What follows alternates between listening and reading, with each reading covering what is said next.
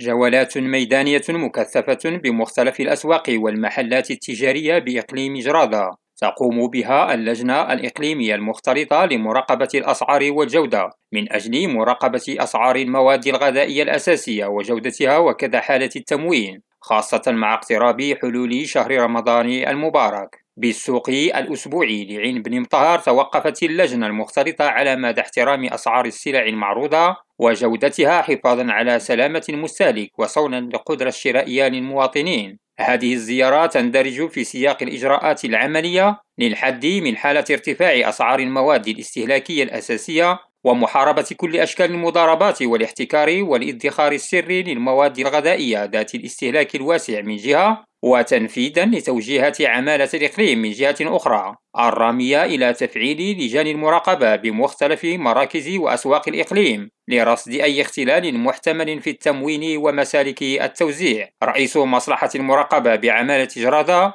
إبراهيم بوعمامة أكد أن الهدف الأساسي من هذه الجولة هو مراقبة أسعار وجودة المواد الغذائية المعروضة للبيع من أجل المحافظة على القدرة الشرائية للمواطن وحماية صحته مشيرا إلى أنه تم الوقوف على مستوى الأسعار التي سجلت انخفاضا في بعض المواد فيما يخص اللحوم والخضر وكذا على وضعية التموين حيث جميع المنتجات الغذائية الأساسية متوفرة في السوق المحلي. الحسين العوان ريم راديو وجدة.